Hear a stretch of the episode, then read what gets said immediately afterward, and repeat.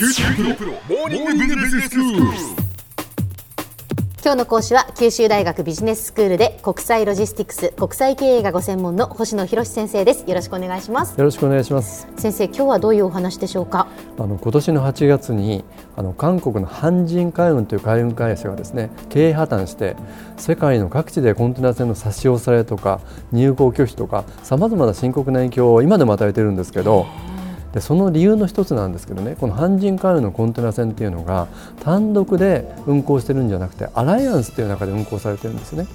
で今日と次回の2回でですね国際輸送における企業間アライアンスってどういうことなのかということをお話をしたいと思います。はいその先生そもそもそのコンテナ船がアライアンスの中で運航されていたってこれどういうことですか？はい、あのアライアンスっていうのはあの提携関係のことなんですけどね、え2社だとか複数の企業が連携をしながら事業を行うことで、うん、そういうことなんです。例えばそれは単独でするよりもですね何らかのメリットがある。例えばより高品質のサービスが提供できるとか、はい、えー、コスト削減効果が期待できるとか、うん、まあ、それを、まあ、するのがですね複数の企業でするのをアライアンスといって、えまあ、特にそこに戦略性があればストラテジックアライアンス戦略的提携なんていう言い方をするんですよね。ということは、はい、その経営破綻した阪神海運っていうところは、はい、そのいくつかの会社と一緒にこう連携して事業をしてたっていうことなんですね。あの例えばですね国際輸送におけるアライアンスというと航空会社の方が皆さんお分かりじゃないかと思うんですけど、えー、よく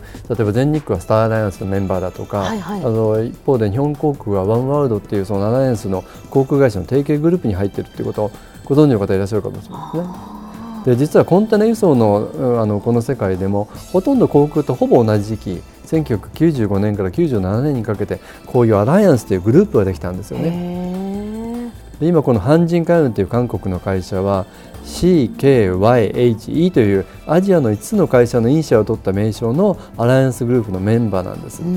で CKYHE って何かというとコスコンというあの中国の最大の船会社があって、うん、K は川崎線という日本の会社、はい、で Y はヤンミン海運という台湾の会社。で次があの阪神海運の H なんですけど、はい、でもう一つ台湾のエバーグリーンというこの頭文字を5社を取ると CKYHE っていうんですけどこの5社でですね共同でコンテナ船を運航してるってことなんですよね。そうなんですね、はい、日本のじゃ川崎汽船も一緒に連携して事業を行ってたわけですね。そうなんです。へその5社でじゃあその提携してコンテナ船を運航するって、はい、あの具体的にどういうふうな仕組みになってるんでしょうか？はい、あの海運業って非常に面白い業界なんですけど、えー、まあ16世紀にですね海洋自由の原則っていう一つのルールが確立されて、はい、そうするともう単独でどこの会社でもこうあの好きに市場に参入できるんですよね。えー、例えばデンマークの会社が中国とアメリカを結ぶ航路に参入しても構わないんです。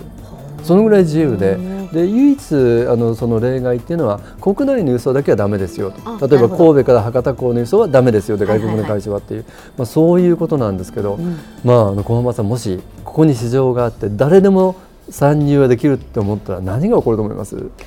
そこにはやっぱり熾烈な競争が生まれるんじゃないですか？その通りですよね。生き残りが大変だなっていう感じがします。そうですよね。えー、生き残り大変ですよね。大変な競争ですよね。えー、だって一つ一つであのできることですから、それがもうみんなが競争し合うわけですよね。そうなんです。そうするとおそらく競ってですね各社が運賃を下げてより貨物の集めようとするっていうのは多分これはもう自然のもうもうその通りだと思うんですね、うん、そうするとコストを下げたり競争力を高めないと生き残れないということですよね、えー、で企業体力のない会社だったら撤退せざるを得ないと、はい、まあ、そういうことになるんですけど、うん、実は日本を含めた先進国の企業っていうのはまさにこのコストが高いんで、競争力はあまりないんですよね。そうするとこうやって複数の海運企業がグループになってそのアライアンスというグループを使ってコンテナ船を運航することでさまざまな利点を求めると、まあ、それがアライアンスなんです。いわば先ほど小山さんが言われたようにそれぞれ競争相手ですから五越同士ライバル同士が実は手を組むっていうことなんですよね。生き残るために手を組むんですね。そうなんです。えー例えば CKYHE という5社がですね分担してコンテナ船を提供すればそれだけ1社の投資額は少なくて済むわけですよね。つまりある航路を1社自社だけでやろうと思ったらあの全部船を揃えなきゃいけないのにみんなで5社が分担すればああのそれだけ投資額は少なくなるし、ね、規模の経済性も得られるわけなんですよ。その先生今おっしゃった規模の経済性が得られるっていうのはどういうことですか？はい、あのコンテナを数える単位っていうのはこの放送の中でも何度かお話したことなんですけど TEU っていうふうに数えるんですけど、えあの全長6メートルの小さいコンテナに換算した個数なんですけど、これ TEU っていうこれコンテナの数え方なんですけどね。え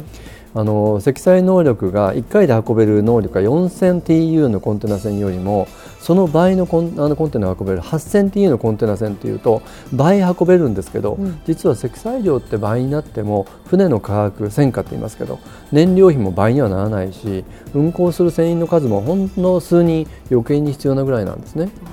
そうするとコストは上がらないんだけど運べる量は倍になるってことはまさにあのスケールメリット規模の経済性が得られるってことなんです、ね、大きい方がいいっていうことですね。そういうことです。そうすると、コンテナ1個あたりのコストが下がるしそれだけ運賃も下げられる、ということで最近ではですね2万 TU を超えるという巨大な船も出てきてるんですよね。そうなんです。それでその CKYHE ですけれども、あのこの5社がですねそれぞれに船を保有してて運航してるんですけど実は他の4社のコンテナも船の上に乗ってるんですよね。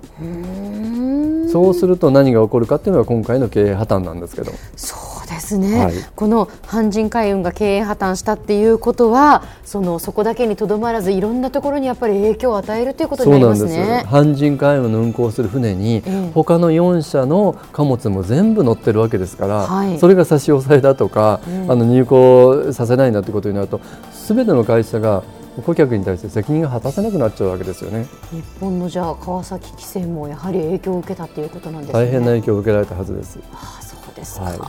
では先生今日のまとめをお願いします。はい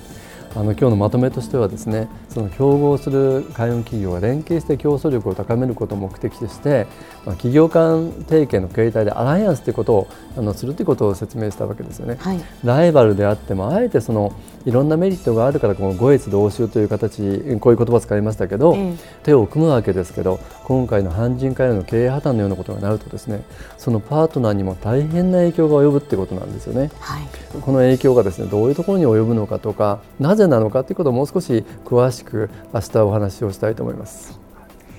今日の講師は九州大学ビジネススクールで国際ロジスティクス国際経営がご専門の星野博先生でした。どうもありがとうございました。どうもありがとうございました